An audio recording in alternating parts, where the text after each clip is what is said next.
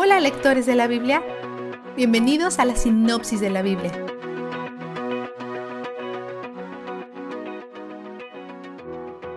Pablo vivió en Corintio durante 18 meses y de vez en cuando se mantiene pendiente de ellos enviándoles cartas como esta, en respuesta a lo que ha escuchado.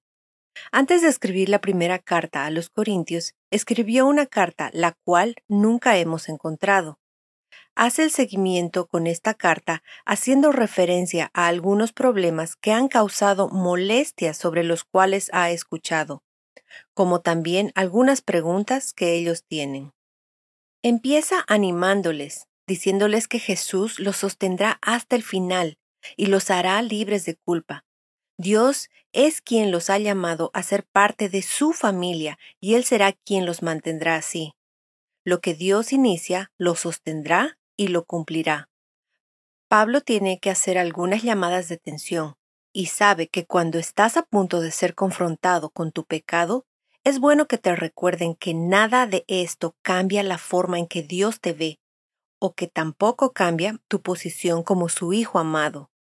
El primer problema al que hace referencia es la adoración a su líder. Están divididos porque tienen líderes preferidos en la iglesia, pero sus líderes no murieron por ellos. Todo lo que hace Pablo es plantar la semilla. Él no tiene el poder de hacerla crecer. Dios es quien da ese crecimiento. Pablo ni siquiera realiza bautismos, ni minimiza la importancia del bautismo solo hace referencia a que es secundario a predicar el Evangelio. El Evangelio no tiene ningún sentido para aquellos que no creen en él. Es una tontería. Los judíos buscan señales y los griegos, como aquellos que conocimos en Atenas, buscan sabiduría. Pero todo lo que Pablo podía brindarles era el Evangelio de Jesucristo. Para los judíos, Pablo les está dando un giro a las cosas y para los griegos él simplemente estaba loco. Es tan fácil descartar el Evangelio, pero para aquellos que creen en él es el poder que les permite hacer todo lo que hacen. De alguna manera, los incultos, los corintios de clase baja, lo entendían. Dios los escogió de manera intencional porque ellos entienden lo que significa estar en el punto de partida, en pobreza espiritual. Ellos no están bajo la ilusión de tener algo que ofrecer a Dios, a diferencia de los fariseos y de los estudiados griegos. Debido a esto, ellos ganaron la justicia y la sabiduría de Cristo. Por lo tanto, no necesitan presumir del Maestro al que siguen, incluyéndolo a Él. Ellos deben enorgullecerse en la obra terminada por Cristo. Pablo quiere ayudar a aquellos a quienes se les ha dado la sabiduría de Dios a crecer en ella por medio de la comunicación con el Espíritu, quien imparte sabiduría. Una de las principales maneras de comunicarse con el Espíritu es a través de la lectura de las Escrituras, porque Él la escribió. Al igual que Dios, el Espíritu conoce la mente de Dios, y como nuestro Maestro, él nos ayuda a comprender los pensamientos de Dios. Pablo se refiere a esta clase de conexión y acceso como el equivalente a tener la mente de Cristo. Pablo desea enseñarles cosas más profundas. Sin embargo, sus actos prueban que no están listos para ello. Primero, tienen que aprender a vivir lo que saben.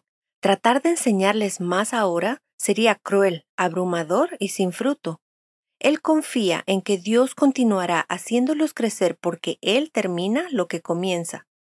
Pablo habla acerca de lo que es el juicio y quién juzga a quién, lo cual puede ser confuso si olvidamos el contexto. Está hablando de lo que significa ser un líder cristiano. Los líderes son servidores de las personas, pero ellos son ante todo responsables ante Dios. Él no busca su aprobación ni trata de sentirse bien consigo mismo. Él está buscando la aprobación de Dios. Es un camino difícil, no gana mucho dinero, no duerme mucho y la gente habla mal de él, pero él lo hace porque los ama y ellos aman a Dios. No quiere tener que reprenderlos cuando los visite, quiere venir con gentileza y amor, pero hará lo que sea mejor para ellos, lo que sea que necesiten en este momento. Veamos el vistazo de Dios. Pablo describe tres cosas que nos son dadas en Cristo. Justificación, santificación y redención. Primera de Corintios 1:30. Estas señalan diferentes etapas de nuestra vida. El pasado. Hemos sido declarados justos. El presente. La santificación es el proceso continuo a través del cual estamos limpios. El futuro. Jesús dijo que nuestra redención se está acercando. Lucas 21:28. Esperamos ansiosamente la redención de nuestros cuerpos. Romanos 8:23. Tu pasado, presente y futuro son manejados por Cristo Jesús. No hay una etapa en la historia de tu vida en la que Él no esté activo.